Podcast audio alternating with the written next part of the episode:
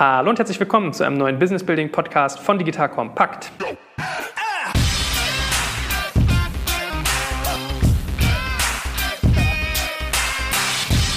Mein Name ist Jörg Schmarek und ich bin wieder in kompetenter Begleitung. Der gute Herr Heinemann ist wieder da. Grüß dich, lieber Florian. Moin, moin. Habe ich dich letztes Mal nicht sogar schon als den Andres Iniesta der Venture-Szene vorgestellt? Das heißt, ich spiele jetzt in China. Würde sich anbieten, Für so. viel zu viel Geld in China. Oh, das ist natürlich nicht gut. Nein, ja, ich, hoffe, ich hoffe mal, ich darf noch ein bisschen mitspielen. Ja, nein, Bei Barcelona und nicht in China. Ja, nein, der- es ging um den Oder Spielverstand. Zumindest, Ja. zumindest bei Dortmund oder sowas. Ja. Nee, und die Haardichte ist bei dir auch besser, da passe ich eher. Gut, aber wir wollen heute nicht über Fußball reden und deren Macher, sondern wir haben wieder eine ganze Reihe von Fragen im Gepäck. Ich hatte ja Nutzer eingeladen, dir Fragen zu stellen. Wir haben letztes Mal schon eine ganze Reihe beantwortet und es sollen noch ein paar mehr folgen. Äh, getan haben wir das über unseren Messenger, by the way. Also wer auch mal dem Kollegen Heinemann Fragen stellen will, wir machen immer mal so Sammelreihen, braucht nur auf digitalkompakt.de slash messenger gehen, kann sich da anmelden und wird seines Lebens richtig froh, weil wir ganz tolle Sachen schicken. So, jetzt habe ich ein paar Fragen für dich. Die haben wir natürlich wieder gestaffelt nach Themenbereichen. Das erste ist aus dem Bereich Wachstum. So, und das ist mal eine Frage, die ist ja wirklich so ein bisschen emotional und ich glaube, das ist ganz interessant, sowas auch mal anzusprechen. Hier schreibt ein Nutzer, ich musste gerade fünf Mitarbeiter kündigen, um flüssig zu bleiben. Mein selbstfinanziertes Unternehmen lief gerade etwas Gefahr, sich kaputt zu wachsen. Ist so ein Impuls sinnvoll? Die Mitarbeiter zu entlassen. Ja, also auch mal schrumpfen. Oder wir hatten ja, glaube ich, auch schon mal eine Frage, die so in diese Richtung ging, sollte man manchmal Wachstum per se durchhalten? Also auch wenn irgendwie nuklearer Winter kommt, äh, nicht zurückstecken, sondern versuchen, konter die Entwicklung zu arbeiten. Ich glaube, wenn man ein selbstfinanziertes Unternehmen ist, hat man mehrere Antworten dazu. Ich glaube, das eine ist, wir haben auch relativ häufig die Erfahrung gemacht, oder ich habe relativ häufig die Erfahrung gemacht, dass wenn man sehr schnell wächst und auch sozusagen Organisationen, Strukturen, Systeme, wenn die mitwachsen, dass da zwangsläufig Wildwuchs entsteht auf der Systemseite und sicherlich auch in den Organisationen, dass nicht immer alles so mitwächst, wie man sich das vorstellt auf der Qualitätsseite. Insofern kann es, glaube ich, schon Sinn machen, sich regelmäßig zu fragen, unabhängig von den finanziellen Aspekten, ist da eigentlich jede Person am richtigen Ort? Habe ich überall wirklich die richtigen Personen? Und ich glaube, gerade wenn man schnell gewachsen ist, passieren da auch häufig Fehler. Und es macht sicherlich auch Sinn, sich als Unternehmerteam oder als Unternehmer zu fragen, in gewissen Abständen,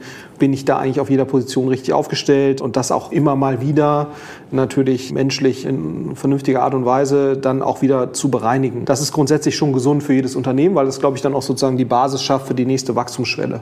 So, wenn man ein fremdfinanziertes Unternehmen ist, im Sinne von Venture Capital oder irgendwelche Investoren, dann kann es durchaus Sinn machen, auch mal eine Durststrecke zu überstehen, dort die Ressourcen, die einem zur Verfügung gestellt wurden, zu nutzen, um quasi eben nicht eine Kostenanpassung zu machen, gerade wenn man eben Angst hat oder Sorge hat, dadurch entsprechende Kompetenzen und so weiter zu verlieren. Das heißt, ich glaube, man muss sich halt ehrlich die Frage beantworten, bin ich hier weiterhin auf dem strukturell richtigen Weg und ist das jetzt hier nur gerade Ausdruck eines vielleicht externen Schocks, ne, 2008, 2009 Lehman oder was auch immer für eine Krise, die eben dafür sorgt, dass jetzt trotz strukturell richtiger Aufstellung gewisse Dinge nicht so laufen, dann kann es, wenn man die Möglichkeiten dazu hat, sicherlich auch Sinn machen, gewisse Durststrecken zu überwinden. Ich glaube, die Gefahr ist eben nur immer, dass man sich halt ein Stück weit in die Tasche lügt und strukturelle Probleme, die man eigentlich hat, auf externe Faktoren schiebt oder auf nicht beeinflussbare Faktoren schiebt und damit letztendlich die eine ehrliche Analyse nicht vornimmt. Aber ich glaube, wenn man denkt, dass man da vernünftig aufgestellt ist, ist das, finde ich, völlig legitim. Gerade, und das muss man auch sagen, die meisten Digitalunternehmen leben von Kompetenz, leben von operativem Know-how. Und das ist in der Regel nur bei relativ wenig Personen gebündelt. Und diese Personen, es hat natürlich einen Wert an sich, diese Personen im Unternehmen zu halten. Insofern da jetzt nicht vorschnell Kompetenz abzubauen, die man dann nachher mühsam wieder irgendwie aufbauen muss, was häufig sehr schwer oder teilweise auch unmöglich ist. Das ist schon etwas, was man beachten sollte. Bloß, man muss schon sagen, wenn man dann mal so einen Cut vornimmt, und das kommt in der Startup-Welt ja sehr häufig vor, man ist immer erstaunt. Wir gucken eigentlich immer auf diese Maßnahmen und dann sitze ich auch häufiger dann mit einem Unternehmer zusammen und dann sagt man, oh, wir müssen von 40 auf 27 und wie machen wir das jetzt? Und so, und man ist dann immer erstaunt, wie gut dann das ganze operative Geschäft auch mit 27 Leuten weiterläuft. ne? Man denkt ja immer, also wenn man am Anfang immer so drauf guckt, dann denkt man, nee, wenn wir das jetzt machen, dann bricht dir die ganze Bude zusammen. Und dann drei Monate später, wenn das dann alles vollzogen wurde, wenn man das dann auch in Ordnung gemacht hat, dann läuft es eigentlich genauso weiter wie vorher und teilweise besser. Und das ist eigentlich schon ein Learning, was man sehr, sehr häufig hat. Und ich glaube, das ist in einer Start-up-Welt wo man halt versucht, ein relativ steiles Wachstum irgendwie zu erzeugen, auch bedingt durch die VC-Finanzierung, die das ja irgendwie implizit verlangen, dann ist das wohl auch ein normaler Prozess. Also ich kenne jetzt wenige Unternehmen, die von sich behaupten können, dass sie irgendwie gestartet sind mit zwei, drei Leuten und dann zehn Jahre später ist daraus das Unicorn entstanden und es war immer ein glatter Prozess. Das ist eigentlich nie der Fall. Man hat eigentlich immer mal Krisen. Und ich finde dabei dann auch mal so eine Entwicklung zu vollziehen, muss auf gar keinen Fall schlimm sein. Man darf eben, wie gesagt, nur nicht Know-how abbauen, was kritisch sein kann, wenn man eben die Möglichkeit dazu hat. Und das sollte einem VC ja dazu auch die Möglichkeit geben. Aber ich glaube, da ist es auch nochmal wichtig, mit eben entsprechenden Investoren zusammenzuarbeiten, wenn man sie denn hat, die vielleicht auch einem helfen können, in so einer Krise ein gewisses Sparring zu geben. Ich glaube, das ist auch nochmal etwas, was einen guten Investor auszeichnet, dass er eben auch in solchen Krisen eher als beruhigender Faktor wirkt und nicht als zusätzlich stressender Faktor. Und das ist eben leider auch häufig der Fall. Also dass Investoren, gerade wenn sie da nicht die nötige Souveränität haben, äh, den sowieso schon extrem unter Druck stehenden Unternehmer noch weiter verunsichern und eben da nicht für Sicherheit sorgen. Werbung Aufgepasst! Das Jahr 2024 ist schon voll im Gange und jetzt heißt es neue B2B-Leads gewinnen. Du möchtest deine Sales Pipeline so schnell wie möglich voll haben und deshalb empfehlen wir dir an dieser Stelle unseren Partner SalesViewer. Wer nicht weiß, was SalesViewer macht, hier eine kurze Erklärung. SalesViewer entschlüsselt Unternehmen, die deine Webseite besuchen und zeigt diese in Klarnamen an. Du siehst also ganz genau, wer eure Webseite besucht und wofür sich diese potenziellen Kundinnen interessieren. Und damit hast du ja wirklich ein mächtiges Werkzeug in den Händen, weil du diese Unternehmen dann zielgenau ansprechen und einfach zu neuen Kundinnen machen kannst. Dein Marketing und Vertrieb werden das für die B2B-Lead-Generierung feiern, sage ich dir. Und du bist damit auch in guter Gesellschaft, denn Marktführer wie Stepstone, Jochen Schweizer, Sport5 oder Avato Systems setzen bereits auf SalesViewer und generieren damit täglich neue B2B-Leads. Wie so eine Registerkasse eigentlich, wo es immer klingelt, wenn du wieder eine neue Brand identifiziert hast, die sich für dich interessiert und die du jetzt einfach pflücken kannst. Daher, wenn das für dich interessant ist, dann teste SalesViewer doch einfach mal kostenlos. Alles, was du dafür wissen möchtest, findest du unter folgender Weiterleitung: digitalkompakt.de slash salesviewer. Und wie immer verlinke ich dir es auch auf unserer Sponsorenseite unter digitalkompakt.de slash Sponsoren. Das war's mit dem Werbespot. Ja. Ich meine, man kann das ja so ein bisschen in die Richtung mal auch äh, besprechen, wie das früher beim Grexit war. Also ich erinnere mich noch, als Griechenland in dieser Krise stand, war ja hier Deutschland voll Sparkurs angesagt, ihr müsst hier uns die Kohlen, die Kredite zurückzahlen, sparen, sparen, sparen, sparen, sparen.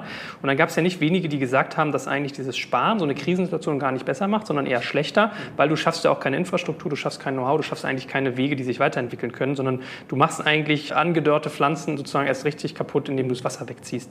Kann man das im Unternehmertum auch so sehen, dass es vielleicht sinnvoll sinnvoller sein kann, wenn ein Modell noch nicht abgehoben ist, dass man vielleicht im Gegenteil sogar antizyklisch gedacht investiert und sich irgendwie neue Ressourcen aufbaut und vielleicht neue Dinge probiert, anstatt bestehende Ressourcen einzustampfen? Ja, ich glaube, wenn man das kann, schon. Ne? Häufig ist es so, dass in Krisensituationen Unternehmensaufbau deutlich schneller, effizienter funktioniert. Ne? Also gerade wenn es eine Gesamtkrise ist. Ich glaube, man konnte selten so günstig Werbeleistung einkaufen wie 2002, 2003, 2004. Ne? Also wo sozusagen der Werbemarkt am Boden lag, weil halt die Gesamtwirtschaft, der DAX ist irgendwie runter um keine Ahnung was. Ich krieg's glaube die Reihe der neuen Markt ist zusammengekracht. Der DAX war glaube ich auf 2000 Punkten damals, ja, so also nach 2002 oder sowas in der, in der Größenordnung von 8000 irgendwas kommen kommend. Also dann liegt natürlich der Werbemarkt da nieder und dann, wenn du dann in der Lage bist zu investieren beispielsweise, so tolle Deals konnte man nie wieder kriegen. Ne? Also insofern schnell antizyklisch zu handeln, das kann schon einen Vorteil haben. Ich bin jetzt auch kein Grexit-Experte oder Griechenland-Krisenexperte. Ich glaube, da war die Situation ja schon ein bisschen anders gelagert, dass man halt gesagt hat, wir müssen irgendwie der Verschwendung Herr werden, die da passiert und auch der mangelnden Steuerdisziplin Herr werden. Und da helfen wahrscheinlich nur radikale Maßnahmen, um da einen Schnitt zu erzeugen. Dieses Investieren in der Krise setzt natürlich immer rational handelnde Akteure voraus. Ne? Und wenn du natürlich sagst, du hast ein sich schon nicht gut funktionierendes System mit gewissem Korruptionsgrad und Ineffizienzgrad, wo sich auch Leute eingenistet haben, das kriegst du wahrscheinlich nur zerbrochen, indem du da auch einmal einen radikalen Schnitt machst. Ich glaube, das ist eben bei Unternehmen, gerade in der Startup-Phase, ja seltenst der Fall, ne? weil sozusagen die Zeit in so eine Entwicklungsstufe sich zu begeben, die ist ja in der Regel zu kurz, wenn du angefangen hast. Also so viel falsch gemacht haben, strukturell kannst du eigentlich noch gar nicht. Also insofern ist da sicherlich die Analogie oder Gedanke, in Krisenzeiten zu investieren, angebrachter als jetzt in einem Fall von einem nicht so guten Verfassung stehenden Griechenland. Ja.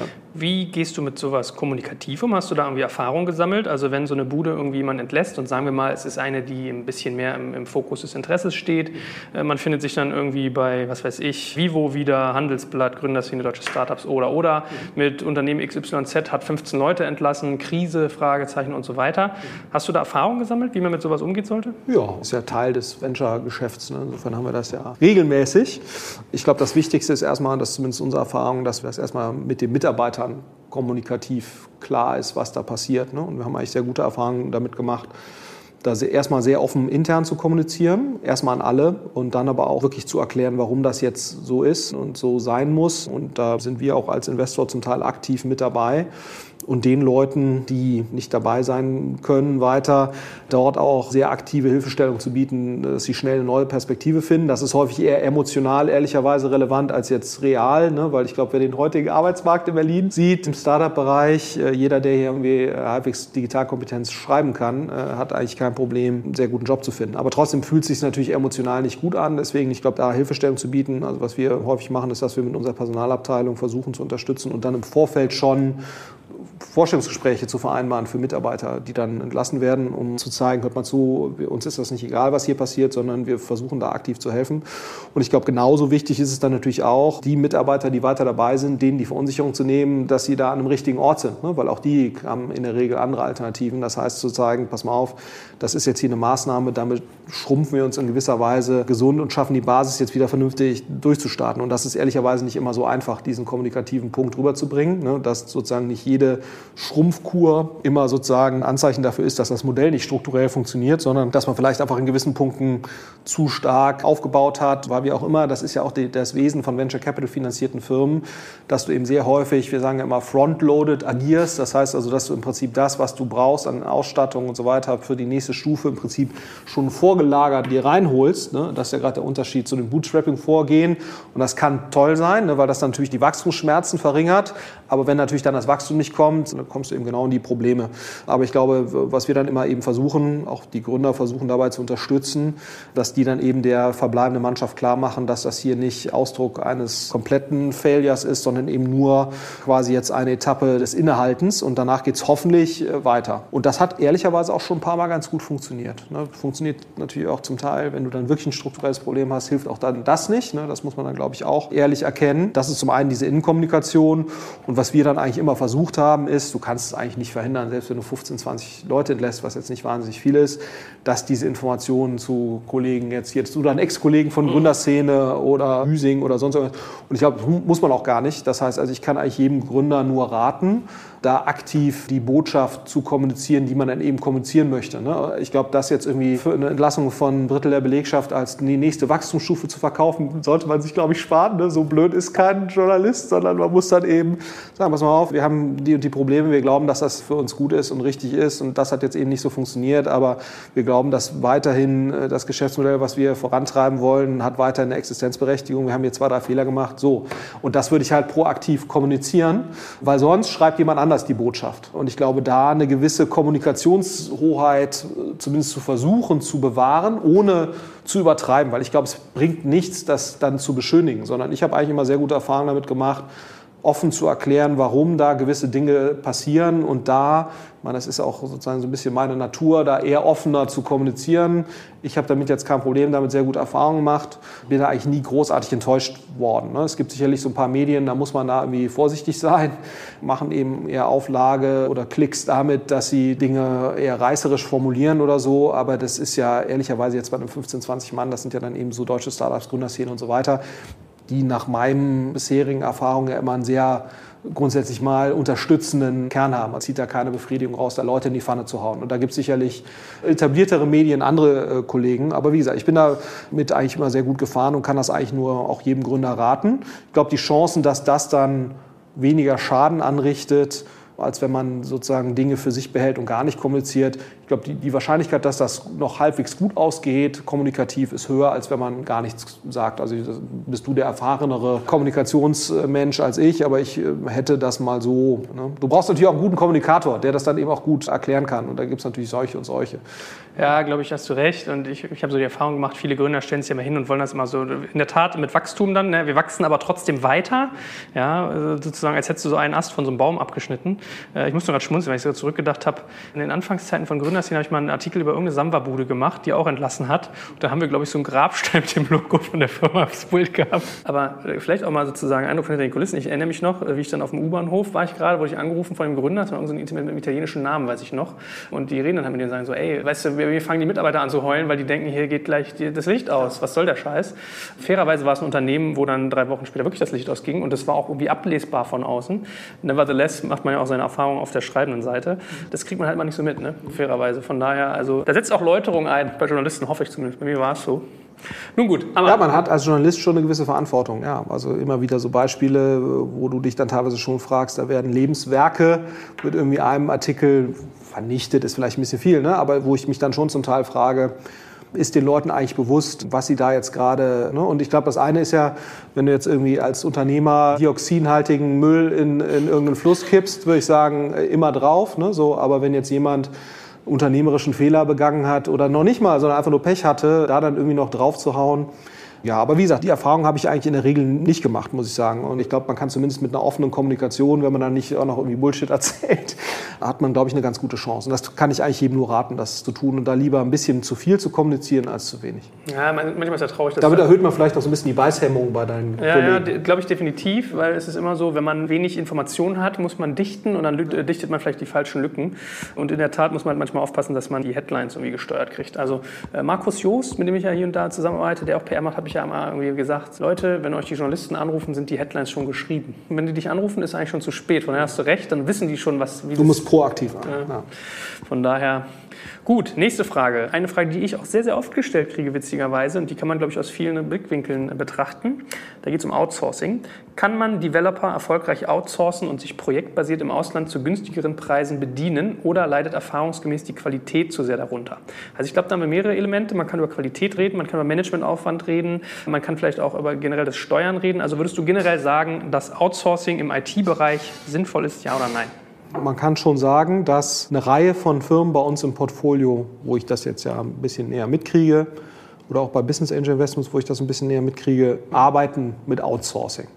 So, also ich glaube, man kann festhalten, per se ist jetzt mit Outsourcing zu arbeiten nicht schlecht. Ich glaube trotzdem sozusagen, dass jede digitale Firma braucht digitale Technologiekompetenz, die eben im Kern eine reine Produktkompetenz im Sinne von UX-Kompetenz ohne Technologiekompetenz im Unternehmen, also das alles outzusourcen, das wird, glaube ich, in der heutigen Zeit immer, immer schwerer. Ne? Man kann jetzt sagen, dass bei einer Vertically Integrated Brand das vielleicht ein bisschen weniger wichtig ist, als wenn man jetzt ein SaaS-Tool baut. Ne? Da ist sicherlich sozusagen die eine Technologiekompetenz hat nochmal eine andere Rolle. Aber selbst bei der Vertically Integrated Brand die sich mit, keine Ahnung, Windeln beschäftigt. Selbst da, glaube ich, ist es wichtig, die Consumer Experience zu beherrschen und auch zugrunde liegende Technologie.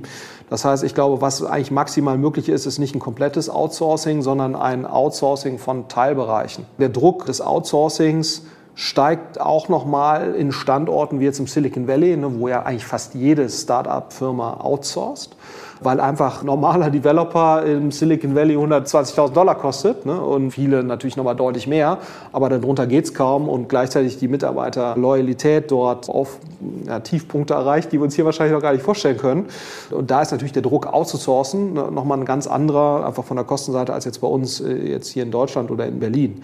Aber nichtsdestotrotz glaube ich, wenn man die Architektur der Applikation, die man macht, wenn man da in der Lage ist, das in-house zu machen und gewisse Core-Features auch in-house entwickelt, dass man dann irgendwelche Seitenbereiche oder auch was häufig auch ein Thema ist, Integrationsschnittstellen zu allen möglichen anderen Tools oder sowas. Wenn man sagt, okay, ich bin Dienstleister und ich bin darauf angewiesen, mich mit einer Reihe von anderen Tools zu integrieren und das muss für jeden Kunden dann irgendwie neu gemacht werden. Das sind für mich so ein Klassiker, wo man sagt, das kann man sicherlich auch nochmal mit einem anderen Tagessatz oder anderen Kosten von rumänischen Outsourcing-Geschichte machen lassen oder einer ukrainischen oder was auch immer. Aber man muss natürlich sehen, jetzt wenn du nach Polen gehst, da ist auch die Preisdifferenz zwischen dem, was in Polen ein Entwickler kostet und was er jetzt hier in Deutschland kostet, nimmt gefühlt ein Stück weit ab. Ne? So, und man hat natürlich immer gewisse Integrations- oder Managementkosten. Also lange Rede, kurzer Sinn, Outsourcing kann Sinn machen. Je teurer sicherlich die einzelne ITler ist, desto eher liegt das natürlich nahe.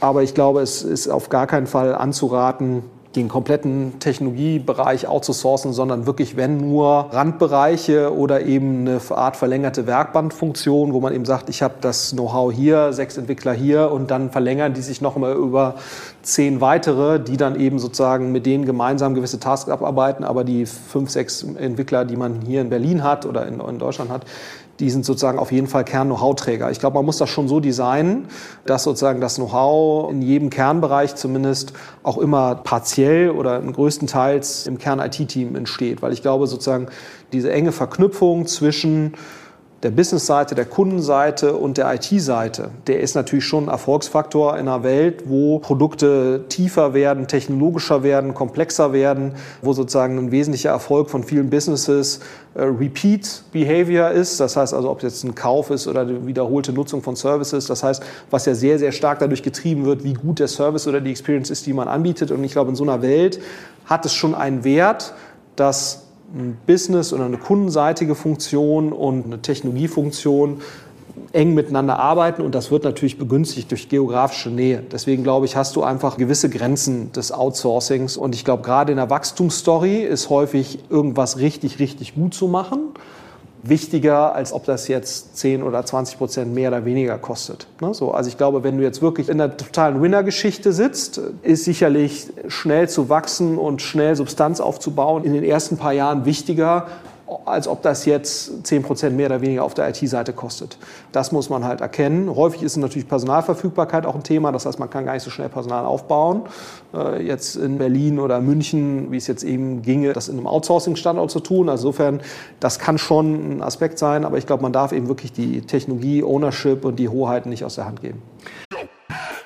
Ihr Lieben, hier ist Joel von Digital Kompakt und heute möchte ich euch unseren Partner BWI vorstellen. Die BWI ist eines der größten IT-Service-Unternehmen in Deutschland und unterstützt die Bundeswehr bei ihrer Digitalisierung. Eine wichtige Aufgabe dabei ist die Einführung von Innovationen in der Truppe, aber das Unternehmen leistet noch viel mehr und bietet ein breites Aufgabenspektrum von Beratung über Realisierung bis zum Betrieb. Jetzt mal Hand aufs Herz, wenn du einen Job im Technologiebereich suchst, wirklich was bewegen und vor allem spannende Inhalte vorfinden möchtest, dann bist du hier genau richtig aufgehoben. Denn die BWI arbeitet an vielen spannenden und herausfordernden Projekten, wie beispielsweise der Digitalisierung der Gesundheitsversorgung der Bundeswehr und treibt Innovationen voran. Sie bietet das Beste aus zwei Welten. Sie ist eine hundertprozentige Bundesgesellschaft in der Rechtsform einer GmbH und bietet damit eine hohe berufliche Sicherheit, kann aber gleichzeitig extrem flexibel agieren.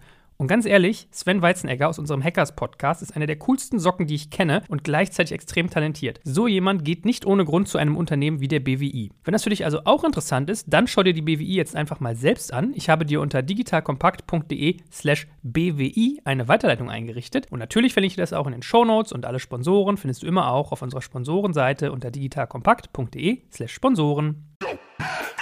Man kann es ja nochmal zuspitzen. Es haben ja viele das Problem, dass sie einfach keine Mitarbeiter finden. Also War for Talents wie Silicon Valley haben wir jetzt hier noch nicht, aber so viel anders ist in Berlin vielleicht auch nicht. Ja.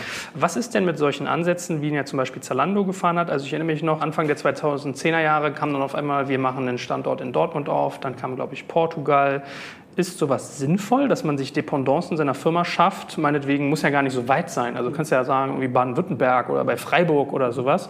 Und um auf dem Wege lokales Talent anzuziehen, um im IT-Bereich äh, schneller wachsen zu können? Klar, ich meine, das macht ja auch ein Google oder sowas, ne, die ja nach meinem Verständnis jetzt in Zürich und München dann beispielsweise das Maps-Produkt, bin ich jetzt mir nicht 100% sicher, aber ich meine, das ist das Maps-Produkt, das wird dann eben für den gesamten globalen Markt von dort aus entwickelt. Also ich glaube, gerade wenn man in der Lage ist, an einem Standort dann ein IT-Thema ganzheitlich zu lösen. Ich finde, dann ist sozusagen auch nochmal so dieser Verlust der Koordination zwischen den Standorten, der ist dann ja gar nicht so groß, weil man im Prinzip an einem Standort ein Thema ganzheitlich bearbeiten kann. Da braucht man sicherlich auch noch irgendwie Interaktion mit der Businessfunktion, die in der Zentrale sitzt. Aber ich glaube, das ist dann noch mal einfacher, als wenn man eine komplett aufgeteilte IT-Struktur hat, die alle an den gleichen Themen über verschiedene Standorte arbeiten. Nach meinem Verständnis ist das bei Zalando auch so, dass eben verschiedene IT-Themen an verschiedenen Standorten gelöst werden und dass sie eben versuchen, in der IT-Organisation das so, so zu gestalten, dass du eben nicht so wahnsinnig viel Kommunikation dann auf einer täglichen Ebene zwischen den Teams hast. Weil ich glaube, das ist immer sozusagen dann der Killer, dass du distributed Teams hast, äh, die über alle Zeitzonen und alles virtuell es gibt sicherlich Menschen, die das können und das muss man sicherlich auch lernen oder kann man auch lernen, wie man das vernünftig macht. Aber sozusagen das, was ich jetzt zumindest so mitbekomme, ist, dass es schon einen Vorteil hat, mit den Leuten, mit denen man täglich zu tun hat, zu täglich zusammenarbeitet, an einem Ort zu sitzen. Das hat sicherlich Effizienzvorteile, aber klar, wenn du jetzt in solchen Größenordnungen wie Zalando denkst, 1500, 800, 2000 Entwickler, ist dann natürlich auch nochmal was anderes. Ne? Aber ich glaube, wenn du jetzt ein Startup bist und du hast 30 Entwickler, dann ist es, glaube ich, schon angeraten, die an möglichst wenigen Standorten zu haben. Ne? Also ich glaube, so diese Story, die man auch teilweise hört, ja, wir haben jetzt hier noch in New York einen Developer-Standort aufgemacht, weil ja der amerikanische Entwickler oder da kriege ich nochmal ganz andere Talents. Ne? Teilweise kann ich diese Argumentation nicht ganz nachvollziehen, weil ich glaube, gerade wenn du auf diesen Größenordnungen suchst, es kann mir keiner erzählen, dass du jetzt nicht in der Lage bist, in einem Berliner Standort oder einem Londoner Standort oder sonst irgendwas 30 sehr fähige Entwickler hinzubekommen. Ne? Also es mag immer irgendwelche Ausnahmetalente geben, aber ob die dann wieder rechtfertigen, einen Developer-Standort in New York aufzumachen zu unglaublichen Kosten, weiß ich nicht. Aber es gibt ja durchaus Leute, die das tun und wo das auch irgendwie erfolgreich ist. Ob das dann deswegen so ist, das kann ich dann auch im Einzelfall nicht beurteilen, aber die Gefahr ist schon relativ hoch, dass man sich da so ein bisschen ja, in die Tasche lügt. Mhm. Äh, zu dem Thema kann ich auch nur hier eine Etage höher aufgenommen den Podcast mit Boris Lokschin irgendwie empfehlen. Der hat ja auch mir Stories erzählt von wegen, er muss Popcornmaschinen kaufen, damit ihm seine Entwickler nicht wegrennen und so. Also ja, es geht also, schon heiß hoch, äh, ab, hoch her. Absolut. Also ich glaube, das ist so eine der wesentlichsten Entwicklungen der letzten 10, 20 Jahre, dass sozusagen die Machtverschiebung zwischen Arbeitgeber und Arbeitnehmer, früher war es ja so, als irgendwie Hasso Plattner oder also einer der SAP-Gründer hat ja gesagt, wir werden nie einen Betriebsrat brauchen. Ne?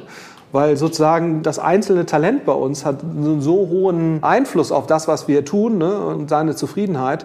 Dieses Rad hat sich ja nochmal weitergedreht. Ne? Also du bist mittlerweile eben, wenn du gute Leute hast, hat eben das Individuum gegenüber dem Arbeitgeber einen sehr, sehr starken Hebel.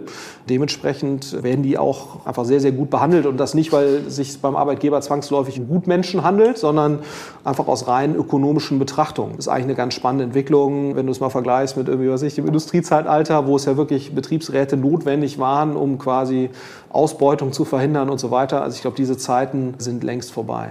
Mhm. Nächste Frage dreht sich um Internationalisierung. Eine spannende Frage wäre zum Thema Internationalisierung. Auf der einen Seite kann Internationalisierung absolut tödlich sein, wenn man schon in den Heimatmarkt nicht im Griff hat. Auf der anderen Seite braucht es Zeit und man muss früh genug damit anfangen. Gibt es Indikatoren in der Geschäftsentwicklung, anhand derer ich festmachen kann, wann ein guter Zeitpunkt wäre, die Segel für geografisch entfernte Märkte zu setzen? Mhm. Ich glaube, es gibt gewisse Märkte oder gewisse Businessmodelle. Da ist Internationalisierung zwangsläufig auch relativ früh erforderlich. Ne? Das ist jetzt gerade, wenn du sagst, so Enterprise-Software-Sachen, wo du eigentlich sagst, um da erfolgreich zu sein oder Marketingtechnologie oder so. Da muss man eigentlich relativ früh in den US-amerikanischen Markt, wenn man da eine Relevanz erreichen will. Da sitzen die Käufer, da sitzen die großen Kunden. Und dann gibt es sicherlich andere. Ich meine, man sieht ja jetzt ein Zalando oder sowas, ist ja sehr gut damit gefahren, zu sagen, wir bleiben in Europa. Ne?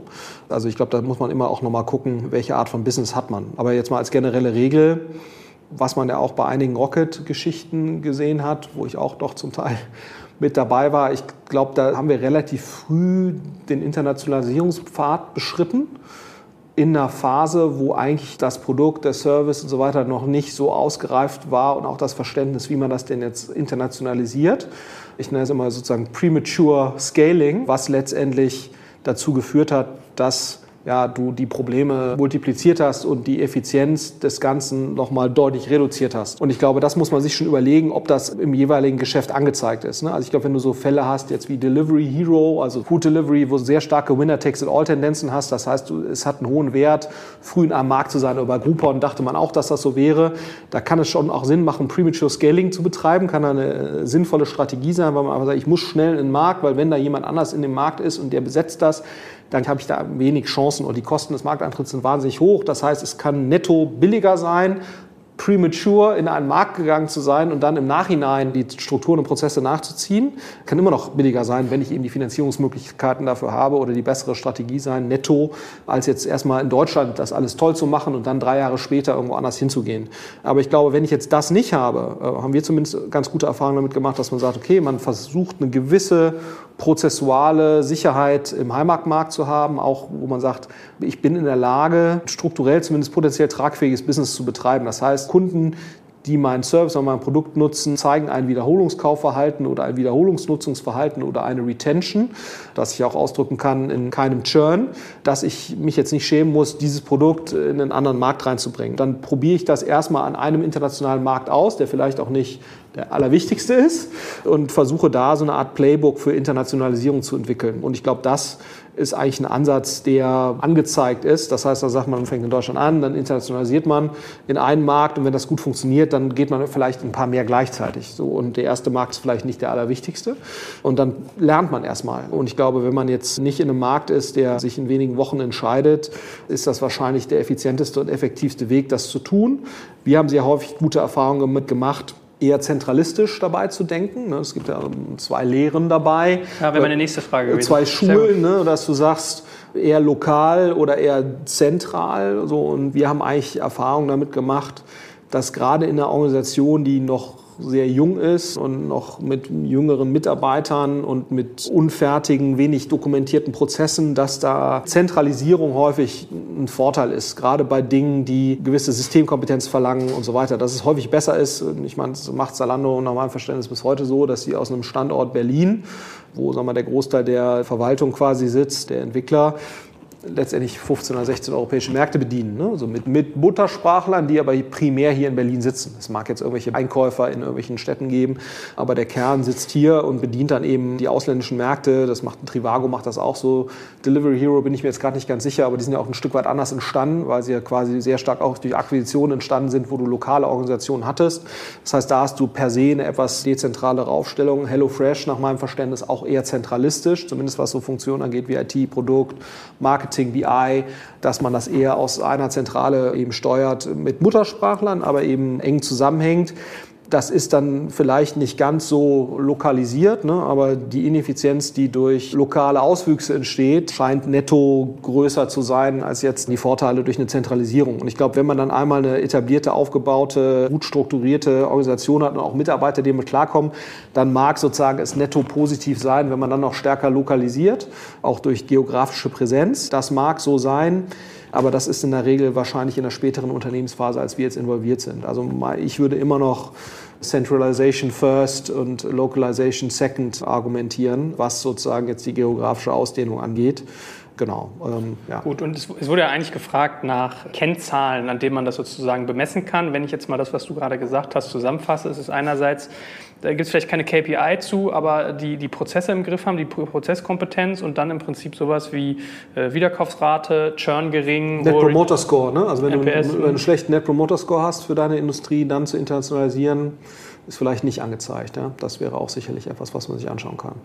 Und sicherlich auch ein gewisser Marktsättigungsgrad. Ne? Also ich finde es teilweise lustig, wenn Leute sagen, ja, also wir haben jetzt hier in Deutschland 2 Millionen Euro Umsatz und jetzt wird es Zeit, dass wir jetzt mal nach Frankreich und so weiter. Und dann denkst du, okay, aber der Gesamtmarkt in Deutschland ist irgendwie 7 Milliarden groß. Ne? So, du machst 2 Millionen. Ist jetzt schon die Frage, ne? ob jetzt ökonomisch unbedingt erforderlich ist, ne? bei einer Marktpenetration, die ich jetzt gerade gar nicht ausrechnen kann. Viele Leute argumentieren damit Marktpenetration. Es macht natürlich schon Sinn, als Unternehmen auch diese Internationalisierungskompetenz gezeigt zu haben. Das macht das Ganze natürlich schon attraktiver. Aber ich glaube, das jetzt aus reiner Marktgrößenexpansion zu sehen, du hast auch viele Startups, die dann so sagen, ja, also eigentlich mein Markt hier, was ich jetzt hier habe, ist eigentlich zu klein, aber wenn ich das noch mache in China und in den USA, und dann ist es groß genug, da sollte man sich vielleicht schon Gedanken machen, ob das jetzt eine valide Argumentation ist.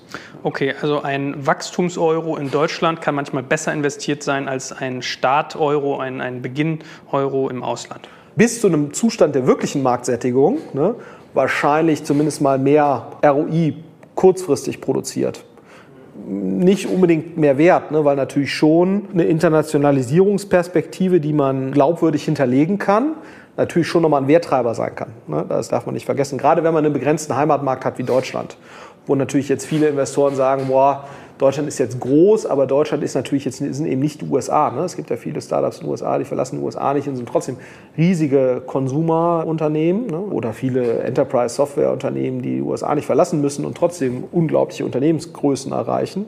Das ist natürlich in Deutschland nicht ganz so. Und was ich, wenn du jetzt ein israelisches Startup bist, hast du keine Wahl. Ne? Da musst du sehr, sehr schnell, egal ob du jetzt Consumer machst und auch B2B, wahrscheinlich internationalisieren. Ne? Also, ja. Und nach welcher Strategie würdest du auswählen, welchen Auslandsmarkt man angeht? Also ich habe das Gefühl, in Europa ist immer ganz schnell natürlich so Dach, also Österreich, Schweiz als Ausbau und Niederlande vielleicht. Aber worauf guckst du denn, in welches Land man als nächstes eigentlich attackieren sollte? Was man sonst ja immer so, so beratermäßig, aber oh, was ich, GDP und so. Ne? Und ich glaube, wo ich mittlerweile so ein bisschen von ab bin, ist quasi rein nach den nächstgrößeren Markt, also dann Frankreich oder England ist es ja dann in der Regel oder dann Italien, sondern genau, ich glaube erstmal dieses Sprachproblem, ne? also Dach ist sicherlich immer angezeigt, wobei die Schweiz gar nicht so einfach ist, obwohl mhm. die da zum Teil die gleiche Sprache sprechen, mit irgendwelchen Verzollungsthematiken oder so, aber in der Regel lohnenswert. Ne? Also ich meine, die Schweiz, ich kenne eigentlich wenige Internationalisierungsbemühungen in die Schweiz, die nicht erfolgreich waren, in viele andere Länder schon, ne? weil die Schweiz ist eben schon ein super Markt für sehr, sehr viele Themen, sehr hohes Einkommen, sehr hohe Zahlungsbereitschaft, gleichzeitig häufig noch geringere Konkurrenzdichte als hier. Ne? Also insofern ist die Schweiz häufig ein sehr, sehr attraktiver Markt für viele.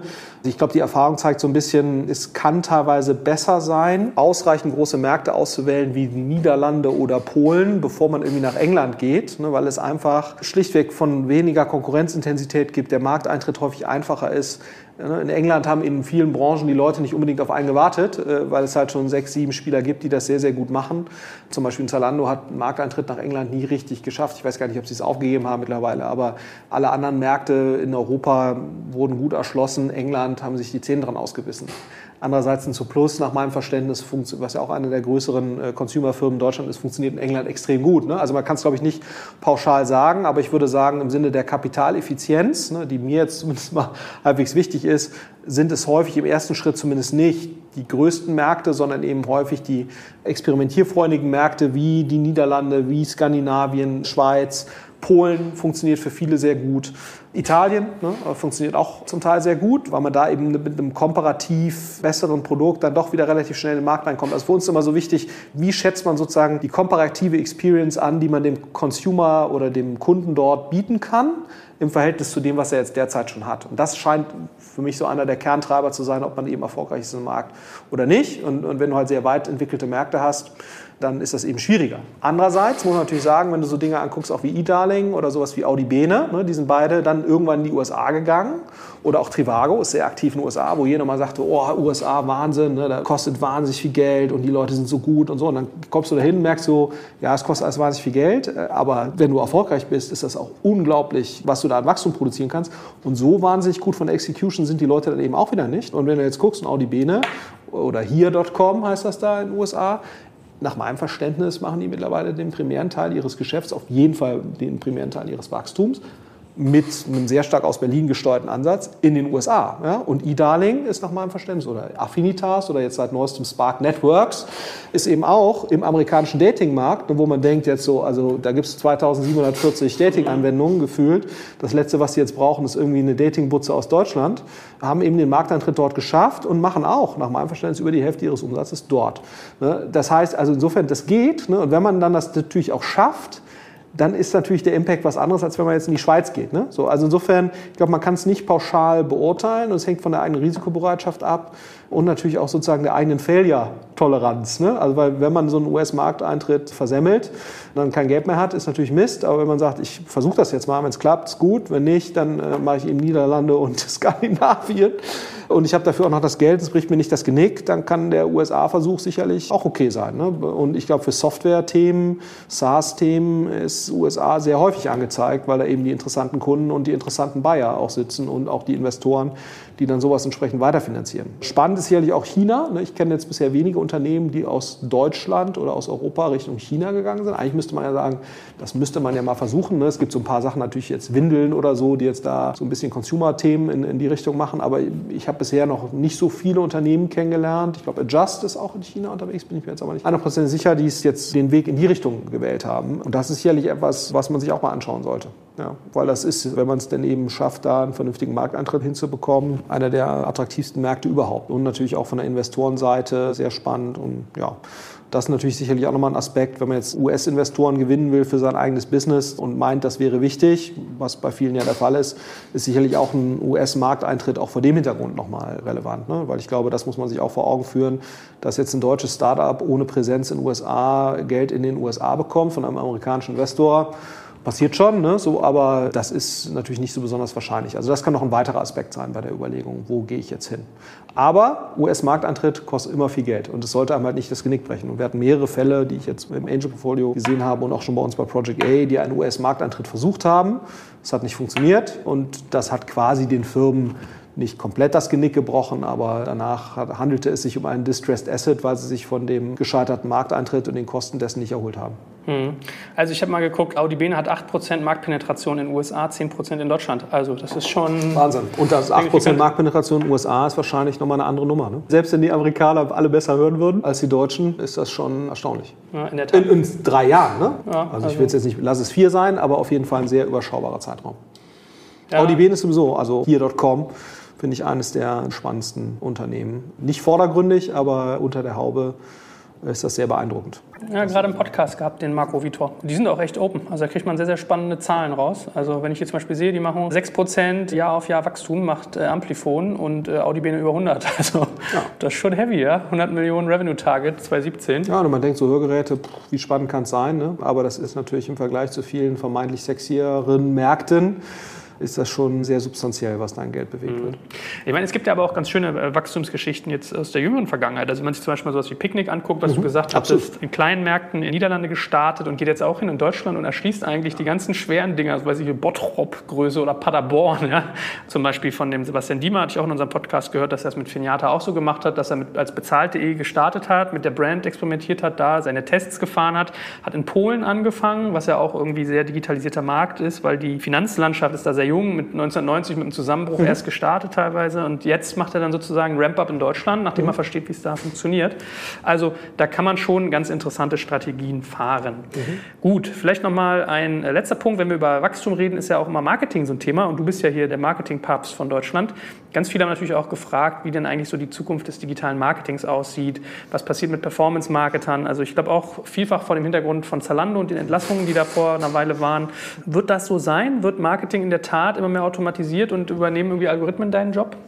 Was man festhalten kann, ist, dass sozusagen jetzt ein Markt für Kontaktflächen oder Werbeflächen, und das gilt für Online wie Offline-Flächen, immer stärker ja, eine finanzmarktähnliche Gestalt annimmt. Also das, was Google AdWords letztendlich angefangen hat, ne, mit der Einführung des Auktionsmechanismus im Search-Bereich mit Google AdWords, sprich, dass du halt nicht mehr Werbeflächen im Bulk vorab kaufst per Insertion Order ne, bei Pro7 Sat1 oder RTL, sondern dass du letztendlich einzelne Werbeflächen in Echtzeit für Gebote, die du jederzeit anpassen kannst, erwirbst oder eben ersteigerst oder eben auch nicht. Das ist etwas, was ich immer stärker durchsetzt, ne, weil es eben letztendlich der effizienteste Verteilmechanismus von Inventories ist. Und das ist Facebook folgt dem, Outbrain Tabula folgt dem, Criteo folgt dem. Also letztendlich diese programmatische oder Programmatic Vorgehensweise, die wird sich sehr wahrscheinlich durchsetzen, weil es einfach für alle Beteiligten besser ist. Das ist eigentlich ganz lustig. Du hast teilweise jetzt im Mediabereich so Themen wie, äh, dass zwar Käufe programmatisch abgewickelt werden, aber noch zum Festpreis. Ne? Also das macht eigentlich überhaupt keinen Sinn. Und das Argument dahinter ist dann, dass der Kunde will ja wissen, dass ich drei Millionen Impressions kriege in den Tagen vom 21.12. bis zum 23.12. vor Weihnachten. Und deswegen brauche ich ja den Festpreis, nur so die Garantiebuchung. Und dann sage ich mal, ne, guckt euch doch an, wie der Finanzmarkt das regelt. Ne? Dafür gibt es halt Derivate. Ne? Da kaufst du halt einen Optionsschein, aber du setzt nicht den Preising-Mechanismus der Auktionen außer Kraft, was ja letztendlich der Kern ist, warum Finanzmärkte sozusagen die ultimativ effizienten Märkte sind, ne? weil du halt extrem hohe Informationstransparenz hast, sehr granular letztendlich bieten kannst und das Ganze irgendwie in Echtzeit stattfindet. Und wenn du halt mehr Sicherheit brauchst, dann kaufst du halt einen Optionsschein und dann gibt es einen Counterpart, der dann eben das Risiko dafür übernimmt. So in effizienten Märkten funktioniert das, aber äh, wie gesagt, die Mediaindustrie hat das, hat das noch nicht für sich entdeckt. Gut, ich glaube, auch das wird kommen. So, und wenn dem so ist, und wenn du eine sehr stark biddable Welt hast, dann spricht das natürlich auch für ein hohes Maß an Automatisierung. Eine Welt, die wie Finanzmärkte funktioniert, eignet sich natürlich ganz hervorragend dafür. Und das ist ja gerade, wenn du guckst, wie haben sich Hedgefonds entwickelt und wie arbeiten die, das ist ja genau das. Da hast du Algorithmen, die letztendlich nach verschiedenen Signalen Trading-Entscheidungen treffen. Und genau das wird in der Medienwelt tendenziell auch passieren. Die Frage ist immer, wie schnell und so weiter. So, aber tendenziell wird das auch passieren. So, und das spricht für immer stärker ansteigendes Maß an Automatisierung. Das heißt, es spricht dafür, dass Personen, die eher datengetrieben sind, eher technologisch sind, an Relevanz gewinnen werden im Marketingbereich. Auf der anderen Seite, und das ist eigentlich das Spannende, was ist eine der am stärksten zunehmenden Media Consumption Formen, ne, ist halt Bewegtbild-Content, der ein sehr hohes Maß an Kreativität, Storytelling und so weiter erlaubt. Ne? Das heißt, du hast einerseits so diese sehr stark datengetriebene und so weiter. Das heißt, ich glaube, wenn Werbebotschaften sich beschränken würden auf Google AdWords ne, oder Textanzeigen, dann wäre, glaube ich, das Element der Kreativität und des Storytellings und so weiter extrem eingeschränkt. Ne? Wobei man kann natürlich immer, man sieht ja an Donald Trump, dass man äh, auf relativ begrenztem Raum auf, auf Twitter sehr kreative Botschaften übermitteln kann. Aber ich glaube sozusagen durch Bewegtbild-Content, insbesondere auf social gestützten Plattformen wie jetzt Facebook, Instagram und so weiter, steigt natürlich auch wieder der Bedarf an Leuten, die das können, ne? die, die Geschichten erzählen können, vielleicht personalisierte Geschichten erzählen können, je nachdem, welches Kundensegment du hast. Das heißt, du hast schon Renaissance von Kreativität im Marketing, ne, die komplett gegenläufig ist zu dieser Automatisierungstechnologie Datenwelt, zumindest ein Stück weit. Und ich glaube, das Marketing-Department der Zukunft zeichnet sich ein Stück weit dadurch aus, dass es diese Datentechnologie, Bidding, Algorithmuswelt beherrscht und auf der anderen Seite aber auch eben dieses Kreativ, Bewegtbild, Storytelling, Marke, Emotionen auslösen und so weiter. So, und ich glaube, das Marketing-Department der Zukunft, das gewinnen wird oder sich durchsetzen wird, ist eben das, was in der Lage ist, auf diesen beiden Klaviaturen parallel zu spielen. Und dafür wird es sehr unterschiedlich geartete Menschen brauchen. Und ich glaube, die Kreativität wird vielleicht nicht mehr ganz so, wenn du mal schaust, sozusagen, was war Kreativität vor 30 Jahren oder vor 10, 20, du hast was ausgestrahlt, häufig im TV, und es hat bei sehr vielen Menschen die gleichen Emotionen ausgelöst. Das war ja letztendlich die Stärke von Werbung. Und, und ich glaube, was immer stärker reinkommt, ist eben dieses Element der Personalisierung, der Segmentierung. Das heißt, dass du eben verschiedene Messages für unterschiedliche Zielgruppen, was wiederum durch diese Technologiewelt überhaupt erst ermöglicht wird, weil du eben die Feinheit oder Granularität des Targetings bringen kannst. Aber was will ich jetzt letztendlich damit sagen? Ich glaube, du wirst weiterhin auch sehr kreative Menschen benötigen, die aber sicherlich deutlich datengeleitetere Kreativität zulassen müssen, ne, als jetzt sozusagen so diese Geniestreich-Kreativität, die sonst wahrscheinlich Kreativagenturen in der Vergangenheit immer sehr stark für sich beansprucht haben. Ich glaube, das ist weiterhin gibt es dafür einen Raum, aber ich glaube, der Raum für die Leute, die in der Lage sind zu sagen, ich bin sehr kreativ, aber ich bin auch in der Lage, sehr stark datengeleitet nach Segmenten, personalisiert Botschaften sehr schön zu verpacken und vielleicht auch über Customer Journeys hinweg. Dafür wird es einen großen Bedarf geben. Aber ich glaube sozusagen so der traditionelle Brand Manager, der wird sich schwer tun. Und auch die traditionelle Mediaagentur wird sich schwer tun. Der Hauptsinn der Mediaagentur war ja, Media-Einkauf zu bündeln über verschiedene Advertiser und dann Verhandlungsmacht gegenüber dem RTL, Berlusconi oder sonst irgendwem auszuüben. Und das ist natürlich in der Auktionswelt komplett hinfällig, ne, wo letztendlich ein Booking.com auf SEA den gleichen Preis bezahlt wie Joel Kaczmarek, wenn er auf Podcast bei AdWords bucht. Da haben die jetzt keinen Vorteil. Die kriegen vielleicht ein bisschen besseren Service, aber die zahlen den gleichen Preis. Das heißt, der Kernvorteil der Mediaagentur der Bündelung nimmt mit zunehmend programmatischer Preisfindung ab. Das heißt, die brauchen neue Existenzberechtigungen. Ne? Aber ich glaube sozusagen, dass jetzt ein Zalando oder ein Trivago oder so in Zukunft drei Leute in der Marketingabteilung hat, die dann alle nur noch ein bisschen an Algorithmen rumspielen, ich glaube, das ist nicht wahrscheinlich. Aber klar, ne? ich meine, du siehst Leute wie Wish oder so, die angeblich 1,65 Milliarden oder irgendwas in der Richtung Marketingbudget mit irgendwie 20, 30 Leuten ausgeben. Das zeigt schon eben die potenzielle Macht oder potenzielle Wirkung von Automatisierung. Also das ist ernst zu nehmen und ich glaube, wenn ich jetzt in diesen Bereich Bereich reingehen würde, neu, wäre sicherlich dieser Architekturskill wie baue ich solche Systeme, wie spielen Algorithmen da rein, wie nutze ich Daten clever dort, um Algorithmen besser zu machen, dass das ein sehr, sehr relevanter Marketing-Skill ist und das wäre wahrscheinlich vor 15 Jahren jemand gewesen, der sich bei einem Hedgefonds beworben hätte. Das ist eigentlich schon ganz spannend, was natürlich auch ein Stück weit daran liegt, wenn du guckst, wer baut die Plattform, ne? also wer baut sowas bei Google und wer baut sowas bei Facebook, das sind sehr häufig Leute, die mit Media und Marketing und so weiter, die hatten damit überhaupt nichts zu tun. So, Und die geben jetzt auf einmal eben vor, wie sehen die Systeme aus, mit denen Media und Kundenkontakt verkauft wird.